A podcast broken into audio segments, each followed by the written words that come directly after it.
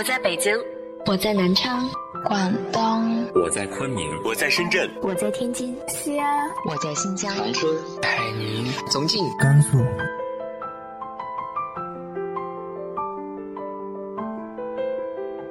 这里是 FM 幺八零八四，昨天的你的现在的未来，我是主播背着吉他的蝙蝠女侠。无论你在哪儿，这里都有我的温暖等你。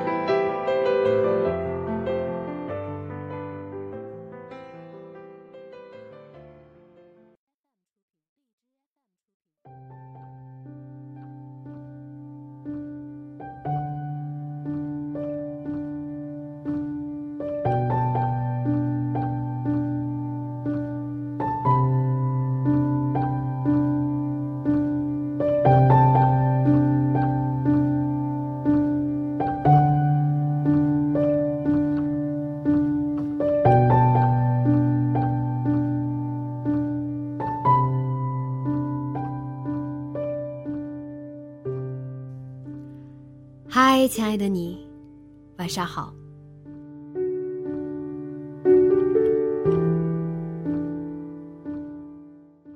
我们总是会听到一些悲惨的故事，他们离我们很遥远，但是被讲述的却是有些人的人生。今天要和大家分享的是来自于蓉蓉的。他没有名字，他叫九五二七。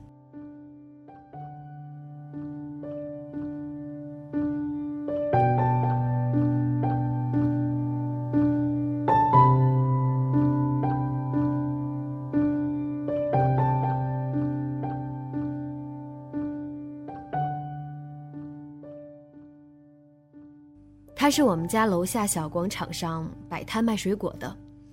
开着一辆破旧的东风小货，像是从回收站买了零部件组装的。每次他开着东风来的时候，噪音极大，轰轰隆隆，跟七八辆拖拉机一起出动似的，车屁股喷出一大片污浊的气体。他停好车，从驾驶座上跳下来，叼上一根烟，抽出脖子上的毛巾，垫着手。把车上的水果一筐一筐搬下来。一个卖水果的，周围的人从来也不问他叫什么，他姓张、姓李还是姓欧阳、姓西门，都和我们没什么关系。只要他卖给我们的西瓜新鲜，卖给女孩子的水果黄瓜身材粗壮匀称，我们就十分喜欢他了。有的时候会打电话，让他给留半个丰满的木瓜，半箱樱桃，或者一个电话让他送货上门。他的手机尾号是九五二七，所以我就叫他九五二七吧。往上扒两代，他祖父母是知青，下了乡就没回到城里来。他父母在老家是工厂里的工人。后来得绝症死了。十几岁，他就带着妹妹从老家逃出来谋生了。十几年的时间，九五二七带着妹妹走了很多城市，最后还是回到了这里。这城市里生活的人有几种模式：一种是生来就什么都有的，只需要稍微努力一把。就可以比别人活得都鲜亮。另一种是生下来什么都没有，他们必须要十分努力，才能获得人家生来就带着的一些东西。后来他们也变得什么都有了，但你想象不到那一种从无到有的过程。这些人见过每天凌晨四点的城市灯火。见过在狂热的午后，汗水洒在地上，一秒钟便消失不见。九五二七见过这些，但他还是什么都没有。单单是能活着，已经足够美好。据说九五二七的祖父母就是从这座城市派下去的知青。但是他回来不是因为缅怀祖父母，想到他们的时候，九五二七有时候恨得牙痒痒。为什么非赖着乡下不走？当初回城了，也许一切都不一样了。北京吃的太贵，广州吃的太甜，四川吃的太辣，济南的饭菜就刚刚好。反正哪儿的城管都赶人。哪儿的房价都贵得离谱，哪儿的小姐都挺着胸翘着臀。无论到哪里，九五二七都要和妹妹像野草一样飘啊飘，以吃来抉择在哪个地界飘，再简单粗暴不过了。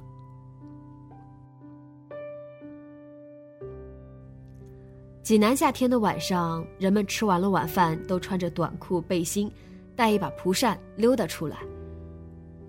漫长又闷热的夜，保不齐人们就扯一小马扎，坐地摊上撸串儿、喝扎啤，或是顺手拎个西瓜回去吃了。所以，专业一些的小摊贩们都会挨到很晚，他们认真卖力地盯着每一位顾客，但凡有人往摊子上看一眼，他们都会从小马扎上窜起来，上前就问一句：“吃点什么？”或者。更有经商头脑的人，直接扯一个塑料袋塞你手里，告诉你随便拿。九五二七不算是一个专业的小贩，他和其他人不一样，不会挨到灯火阑珊、街上只剩下几个光膀子的醉汉的时候才收工。有的时候，九五二七的摊位上摆着水果，人已经烂醉了。躲到后面的东风小货里酣然大睡。夏天的傍晚蚊子多，九五二七张着嘴，大口大口的往外呼着酒气，身上被咬了一个又一个包。有人拿了水果，自己按牌子上的价格称了，把钱放到他的匣子里。有人称了以后，给他发条短信，告诉他买了什么水果，几斤几两。回头把水果钱送过来。还有的时候，九五二七人明明在，客人来了却理都不理，他背对着水果摊铺了张毯子，张罗几个人打牌，牌摔到地上啪啪直响。客人抱怨：错过了九五二七这个水果摊，大家要穿过两条很长的人行道，跑到斜对角的水果摊才能买到水果。除了客人不满以外，一旁的商贩们也跟着犯嘀咕。要知道，九五二七把这个摊位拿下来，不是一件容易的事儿。老人讲世道，新人讲江湖，在世道和江湖里，凡事都有规矩。九五二七跟我们提起他早些年在广州夜市摆地摊卖内衣的时候，不懂规矩，不讲先来后到，早早的去站好位置，到了时间铺开了床单，内衣一件一件摆好。有人告诉他这个摊位有人占了，九五二七不服。摊位不是谁早来就是谁的吗？不是谁跑得赢城管就是谁的吗？人家告诉他，早不是这个早法。旁边那个两胳膊纹身的壮汉，两年前就来摆了。后来一连几天，九五二七去撒尿的时候，内衣上被人泼上了水。后来是茶水，再后来被泼了整碗的肥肠粉。我们小区刚有人入住的时候，九五二七是第一个来摆摊卖水果的。男人离不开啤酒，女人离不开水果，这是自古的道理。卖了很多年内衣的九五二七特别会摸女人的心思。面相好看、穿着时尚的女人一定会买南方空运过来的水果，越南的越好。广东的荔枝，海南的芒果，越南的菠萝蜜，只买名头长的，不买价格低的。那穿着肥大睡裤和拖鞋，头发松垮着就出来买水果的家庭主妇，通常就是三样：苹果、香蕉、大西瓜。尤其到了西瓜低于一块钱一斤的季节，女人们一拎拎两三个回家，塑料袋勒着手指头，手指肚充血，感觉应该被截肢掉，人才有法活下去。拎的女人们的肩膀凭空生出来两块结实的肌肉，怎么减也减不掉。那时候九五二七一天能卖一车的西瓜。后来有人来跟九五二七争这个摊位，被他打破头住进了医院。九五二七因为这个进了警局，等他出来的时候。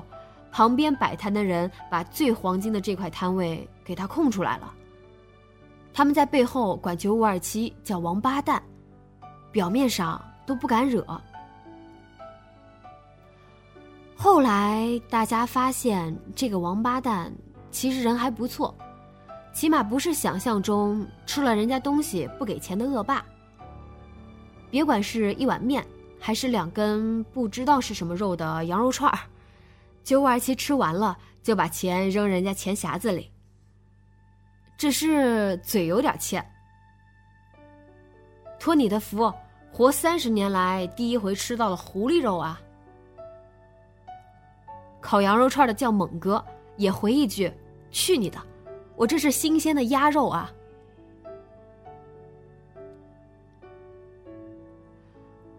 傍晚六点到八点是众人最忙的时候。住在周围的居民从城市的另一头赶着公交回来，骑着电动车回来，开着小汽车回来，带了些青灰色调的夜，一下子鲜活了起来。大家都甩开了膀子，拿着盆子、铁签子、电子秤，叮咣叮咣的做着自己的小生意。连一旁卖袜子的忙起来都挥着脑门上的汗，来不及擦拭。九五二七看着刚过来摆摊卖袜子的姑娘长得好看，问人家叫什么名字。姑娘不高，一米六左右的样子，牛仔短裤加一件格子衬衫，一双水灵灵的大眼睛，一看就是刚出来摆摊的。他等着入夜，才怯生生把袜子铺到地上摆开来，不敢叫卖。一有客人来，就激动的一只膝盖跪到地上，忙活着把不同款式的袜子捡出来给客人看。姑娘抬头看着九五二七，一脸的流氓面相，眉毛粗的像是故意用眉笔涂了几遍，眼角还有道疤。姑娘心里一紧张，想去拿地上的毛巾擦汗，一伸手抓了一双袜子往脸上蹭，大家被逗得大笑起来。声音穿透了卖凉面大妈的被钢丝球擦得锃亮的盆子，穿过卖烤羊肉串的猛哥的通红的壁炉，穿过九五二七一车的西瓜和晶莹剔透的大樱桃，扶摇直上，窜到神秘又冷漠的城市上空。人们不约而同地看着这欢笑，噌的一声窜上去，在夜空里停留片刻。瞬间洒回来，化成我们明日的悲欢离合。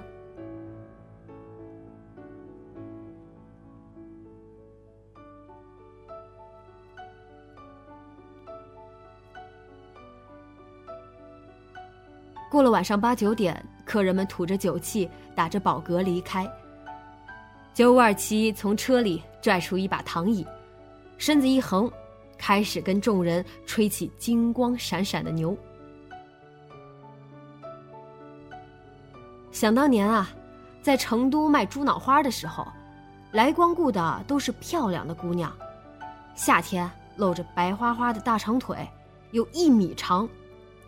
九五二七说一米长的时候，放下一只被啃烂的苹果，在空中比划一个长度，自己低下头看看。再把长度往外扩扩。猛哥说：“去你的，哪有人长那么长的腿？”九五二七举起一只大西瓜，要往猛哥脸上砸。卖袜子的姑娘低着头，红着脸说：“就是，哪有人长那么长的腿呀？”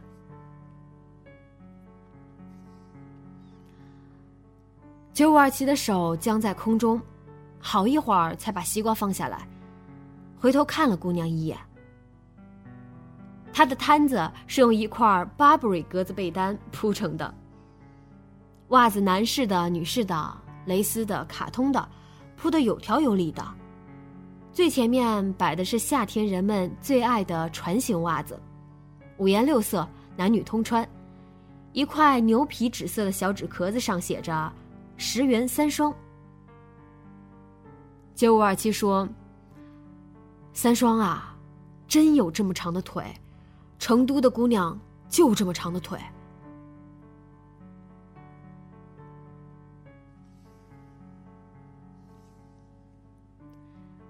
那年济南的房子均价涨到了八千块。这样的房价在五十六个民族、二十三个省。四个直辖市、两个特别行政区、五个自治区的大中国，确实不算高。听说北上广十万一平的房子多如牛毛。我有个亲戚，一家五口挤在广州越秀区一八十多平的小房子里，最便宜的一楼。一到阴天下雨，被子、衣服都能拧出水来。抽湿机摆客厅两个小时，冲满满的一河水。这样的条件，他们要是把房子卖了，到济南都快能买别墅了。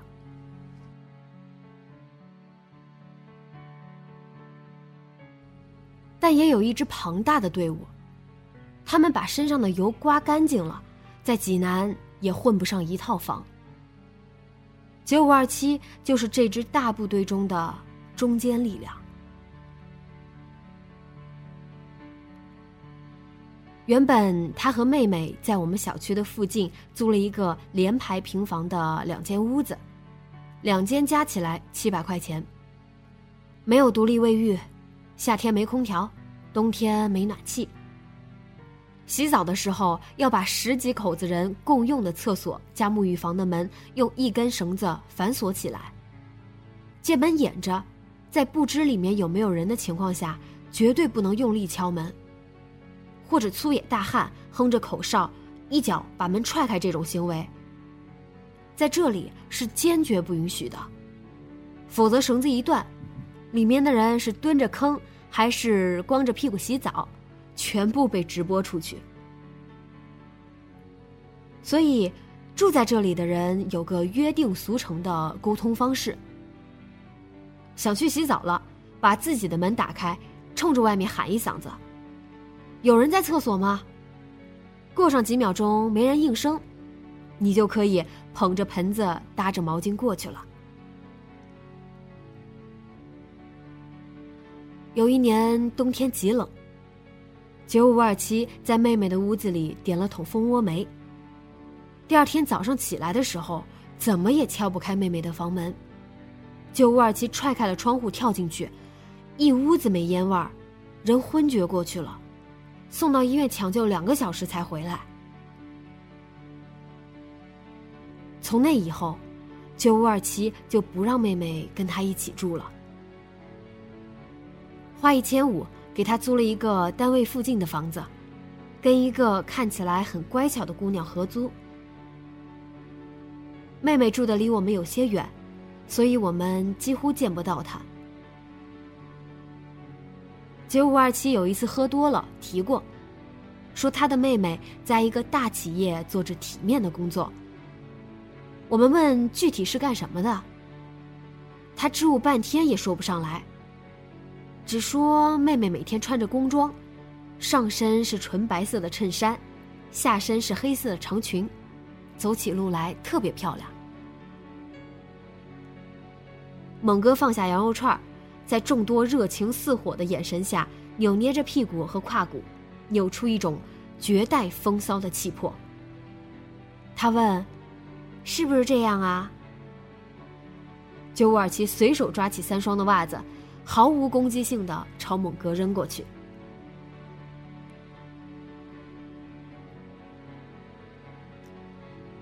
九五二七总爱把一句话挂在嘴边上：“光着屁股来到世上，就没打算穿着衣服回去。”其实原话是：“我们来到这个世上，就没打算活着回去。”九五二七把它改了一下，就成了自己的“好死不如赖活着”的借口。三十郎当的九五二七，不知道有没有人跟他谈过诸如人生理想、抱负、未来一类的话。这些时常被年轻人提及的词汇，去丽江玩一趟，就说自己有情怀了；去西藏的民房借宿一宿，就说是体验人生了；写了句比较文艺的辞职信，就说是追求梦想去了。在九五二七这里，这样的词汇一定是晦涩难懂的，这样的行径一定是狗屁不通的。从十几岁开始，用报纸当被子，跟流浪狗抢吃的，假装成瞎子在地铁里要钱，已经是他生活中的常态了。这种常态一直延续到九五二七的妹妹。觉得过着叫花子一样的生活，是件丢人的事儿。要说追求，九五二七曾经有过。在广州的地铁上，九五二七拉着妹妹行乞，他给妹妹戴了一副墨镜，头发本来就蓬乱，衣服本身就破旧。同情心泛滥的地铁上，多的时候一趟车就能收个一百好几。九五二七给我们讲，有一次在荔枝公园追着一位北方来的游客要钱，那女人个矮微胖，戴一架金丝眼镜。女人说自己是学会计的，她掐着手指头粗略帮九五二七算了一下。像广州这种大城市，有钱的人多，平均每人给他一块钱，每分钟遇到两个好心人，每小时。就是一百二十块，每天工作八小时就是九百六十块，一年三百六十五天无休的话，就是三十多万啊。有人说，你一年能挣三十多万呢？九五二七激动的半天说不出话来，把女人给他的一块钱还回去，他眼珠子乱转，大脑飞快思索，想了一下。又从口袋里抽出一块钱塞给女人。这个当会计的女人不知道，他随口胡诌出来的一个公式，给九五二七的人生第一次带来了一种情怀，叫做希望。后来，九五二七发现这个公式不成立。广州人越来越精明。没来由的从口袋里掏出哪怕是一块钱，也需要背后有一个故事，比如一个凄惨的身世，一段传奇的经历，一种离奇的怪病。所以，越来越多的人举着牌子，跪到大城市的地上，试图通过某种能震撼人心的理由，来打动在这个城市中穿梭的每一个人。一条街上就能跪七八个得绝症的孩子，老两口相互搀扶着出来行乞的，少说也有三四对儿。但是，人们见得多了，也就麻木了。再说也辨别不出个孰真孰假，于是跪的越来越多，给的越来越少。九五二七来济南谋生以后。在芙蓉街，在泉城路，在红楼，碰见有人行乞的时候，他都掏出来不小的一笔钱塞到人家手里，饱含深情的握上半天。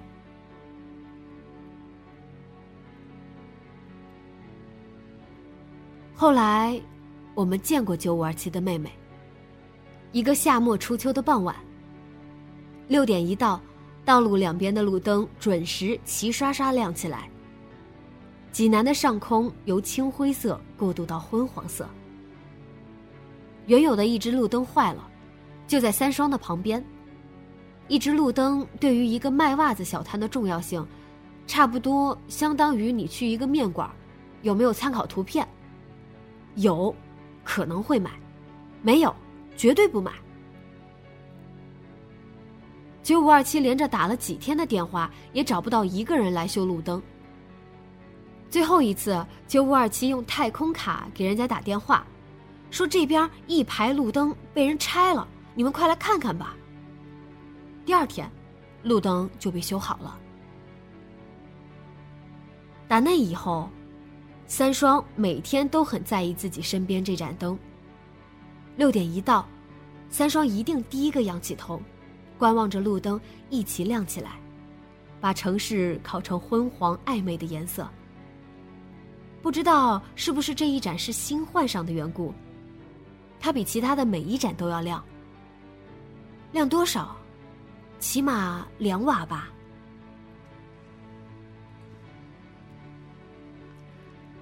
那一晚夜市还没开始上客人，一辆出租车从广场旁边停下来，走下来一个姑娘，长头发卷成一个发髻，上身穿白色的衬衫。下身穿黑色的布裙，走起路来温柔的摇晃着屁股。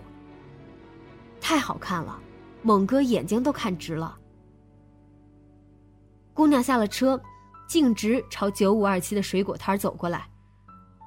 猛哥喊了两声没回应，一脚把酣睡在躺椅上的九五二七踹下来。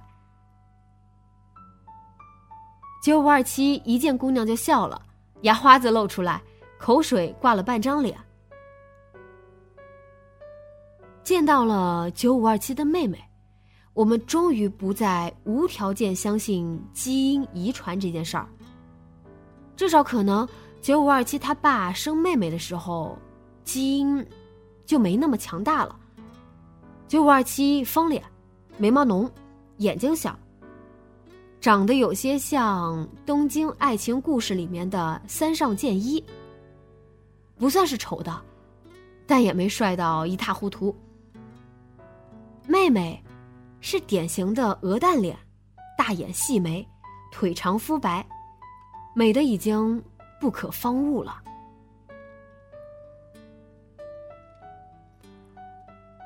后来九五二七跟三双和猛哥说起他和他妹妹的事儿，慢条斯文的，点一根烟，轻轻嘬一口。吐着烟圈，嘴巴一张一合，像诉说着一个年代已经久远的故事。父母死那年，妹妹才十五岁，高中还没毕业。家里的钱和房子通通用来给爸妈治病了，还欠了一屁股债。陆陆续续有人来要债，三百五百的，见到两个孩子的惨相，都把欠条撕了。但是捏着上万块债条的亲人们，无论如何也下不去那手。后来，房子也不能住了，九五二七连夜带着妹妹和一身的债务逃离了家乡。大家终于明白，九五二七在这么多城市之间辗转，始终生不了根。他永远是异乡客，永远是流浪者，永远背着自己的身体与灵魂。在别处栖息，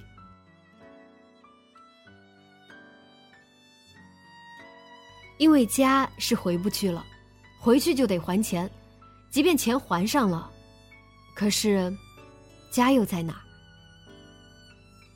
九五二七曾经觉得自己挺幸福的，那些年没有钱，一毛钱也没有，有的时候饿得连乞讨的力气都没有。九五二七掐着手指头算一算，他和妹妹在广州待的时间最长。也许就是广州，就算最冷的天气也冻不死人的缘故吧。后来妹妹发育良好，穿着宽大的 T 恤衫，猫着腰走路，风一吹，丰满的轮廓就全部呈现出来。九五二七就去夜市偷内衣。一个二十岁左右的男孩子去偷女人内衣，人家以为是个变态，打得九五二七头破血流，鼻孔出血。所以九五二七的第一笔生意，就是在广州卖内衣。后来挣了些钱，就不用睡地铁了。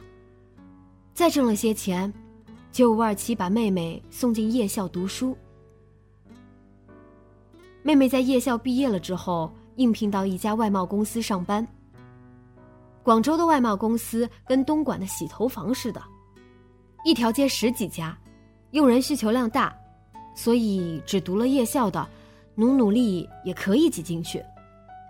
更重要的是，妹妹生的面相好，面试的时候只需要冲考官微笑一下，就干掉了外面一走廊排队的。那一年有个电视台的选秀节目挺火的，九五二七每次接妹妹下班的时候，电动摩托车上一定要放着一首她喜欢的歌，叫《I Still Believe》。妹妹戴着头盔，一手掐着九五二七的腰，一手捶着九五二七的头。车速太快，风速也太快，耳边只有呼啸的嘈杂音。只有在街边走路的人才能听见一辆飞驰而过的摩托车。毫无公德心的放着一首满大街都在放的音乐，谁都觉得日子应该是一点一点好起来。妹妹谈了一个男朋友，两个星期就搬去和他同居了。九五二七拦着妹妹不让她搬走，说姑娘家怎么着也应该矜持一些。妹妹扔了箱子，冲进了厨房，拎出来一把菜刀，说：“你不让我走，我就把脖子抹了。”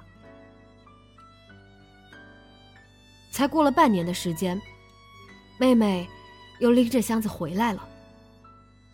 九五二七把屋子里塞的全是女士内衣，他试图从沙发上扒出来一块空地给妹妹坐。妹妹一进屋就瘫到了地上，一边吐，一边哭。妹妹遇上了渣男，渣男从来都是先用下半身思考。渣男用下半身思考了半年以后，终于用上半身思考。说他始终闻不惯他身上乞丐的味道。九五二七拎着菜刀堵在渣男工作单位的门口，被保安拦着不让进，最后砍伤了两个无辜的保安，被送进监狱里。后来，九五二七再被送进监狱的时候。像进了饭馆吃饭一样。广州的饭馆吃广州的饭，成都的饭馆吃成都的饭，济南的饭馆吃济南的饭。九五二七从广州的饭馆出来以后，一屋子的内衣被妹妹装进几个硕大的袋子里，到楼底下烧了。他把孩子打了，剪断了头发，脸色苍白的，就像一张纸。讲妹妹的故事的时候，九五二七异常深沉。他一直低着头，好像要把头塞到裤裆里去了。只有抽烟的时候才抬一下。大家可以从他眼睛里看见，比流浪狗的眼神更空洞的东西。九五二七说：“饭馆里有个人说成都的猪脑花很好吃。”否极泰来这种虚头巴脑的词汇，不适用于所有人。妹妹在成都过得不幸，吃到了很好吃的猪脑花不幸，比夜市里所有拥有白花花大长腿的成都妹子都漂亮，还是不幸。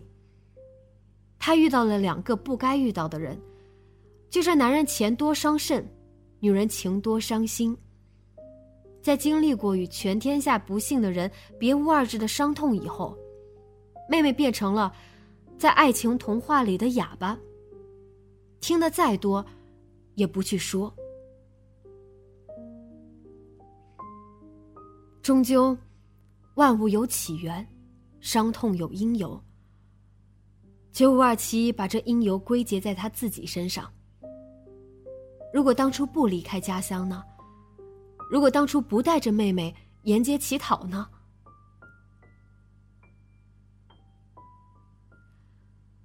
见到九五二七妹妹那次他来送结婚请柬的。一般人收到结婚请柬的时候哪怕痔疮长成馒头那么大，也会挤出一张制式化的笑容说：“恭喜恭喜。”九五二七捧着妹妹的请柬，就哭了。在酷热难挨的傍晚，有蝉鸣。经过的拖拉机在九五二七的西瓜上喷一串尾气。三双从 Burberry 被单底下拽出来一块抹布，把西瓜们擦得锃亮。九五二七关严了门，和妹妹哭的鼻涕一把眼泪一把。家，以后这就是家了。九五二七说。每个人都说家。我当年从长沙坐一绿皮火车，夹着一破包来济南的时候，旁人问：“你家在哪儿啊？”我说：“在花园路，胸科医院旁边路口拐进去。”巴拉巴拉。后来我嫌那里没暖气，换了房子住，叫搬家。从东搬到南，嫌南边的房子离单位太远。从南搬到北，也叫搬家。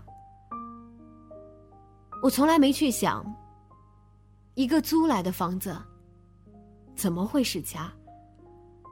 一个没有亲爱的人在里面生了炊烟等你回去共食的屋子，怎么会是家？在九五二七这里，没有搬家，只有挪窝。每次我们问他挪过几次窝的时候，他都要闭上眼睛冥想半天，随后说出来一个数字，跟临时编出来的似的，因为下次我们再问，就换成另外一个数字了。有一次，猛哥随口问九五二七：“打算什么时候成家呀？”九五二七吓得直摇头：“太神圣了，和我命里犯冲啊！”三双把抹布洗得白白净净的，拼命的擦着九五二七的西瓜。老大不小了，就得成家呀。九五二七忽然很神经质的晃动着脖子唱了起来：“你问我要去向何方，我指着大海的方向。”妹妹结婚那天摆了三桌，九五二七从夜市里叫来的朋友一桌，另外两桌清一水的制服诱惑。每人屁股后面靠着一顶大盖帽，挂着肩章，扎着皮腰带。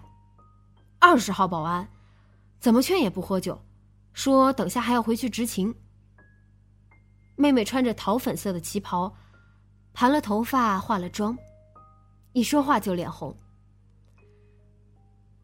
吃完饭去唱歌，穿制服的保安都回去执勤了，剩下几个，包括新郎在内的便衣。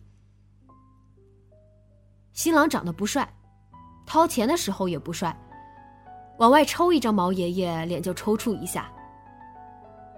但是他看妹妹的时候，眼神儿像是只会一加一等于二的傻子。九五二七喝了不少，连滚带爬的去点歌台点了一首歌，一屋子烤羊肉串的、卖袜子的、卖烤地瓜的、当保安的人。听着九五二七唱歌，下巴都要惊掉了。九五二七对着一屏幕的鬼画符，声嘶力竭的唱《I Still Believe》。所有的人都在惊呼：“九五二七，你竟然会唱英文！”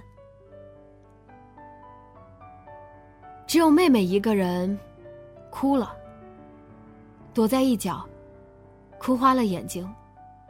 一串混着浓黑色的化学物质的泪珠，从脸颊上滚下来，滑到脖子里。他回想起那一年，女孩子第一次生理期。九五二七用乞讨来的钱，到超市里买了一包卫生巾。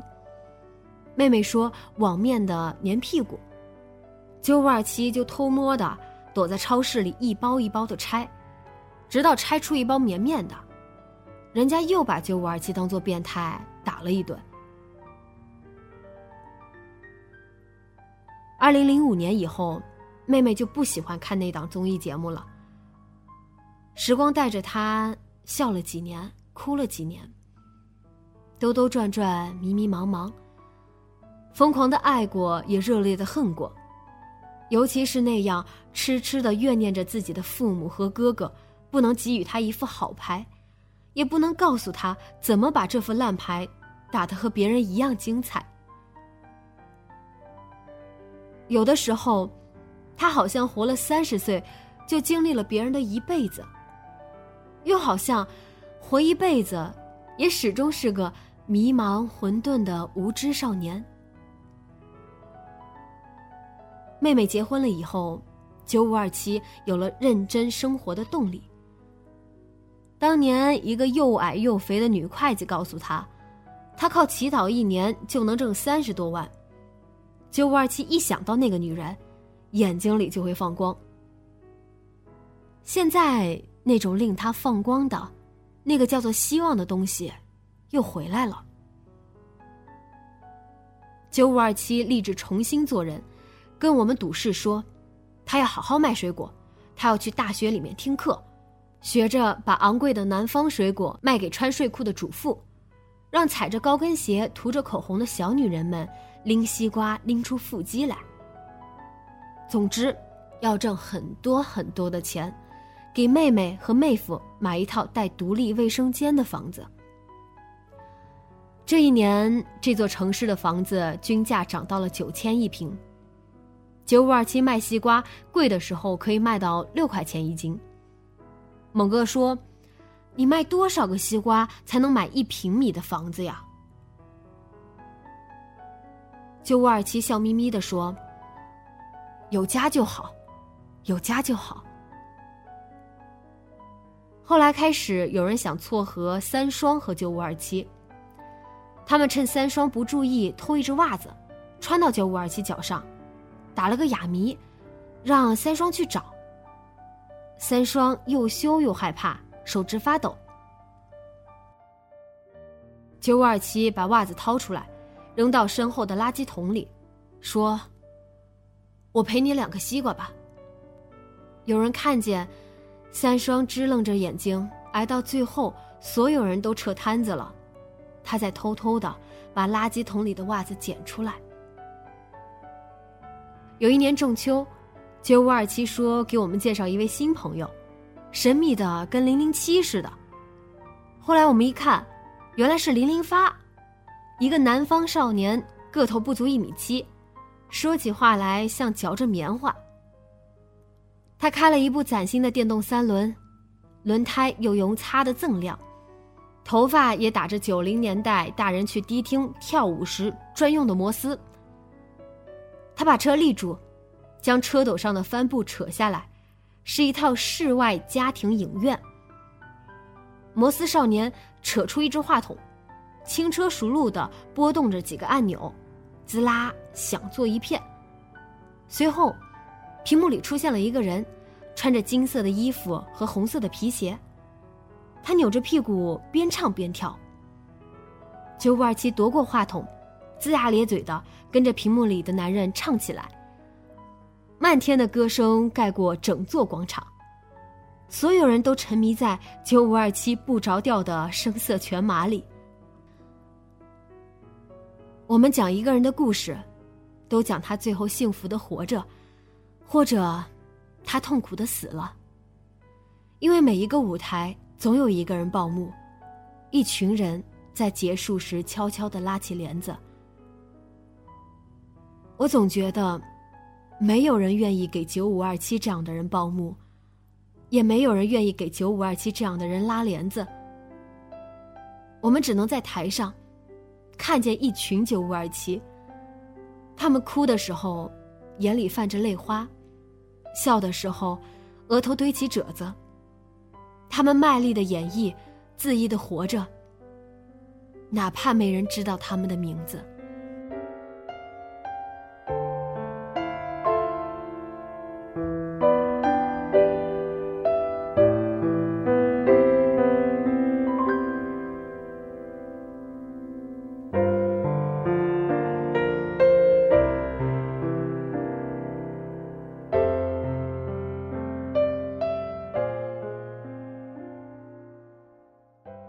百态人生，你有细细的观察过吗？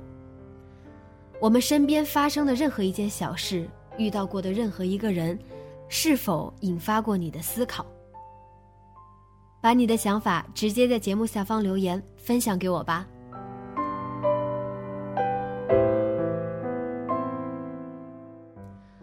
今天的节目就到这里，节目原文请关注微信公众号“背着吉他的蝙蝠女侠”。电台和主播相关，请关注新浪微博“背着吉他的蝙蝠女侠”。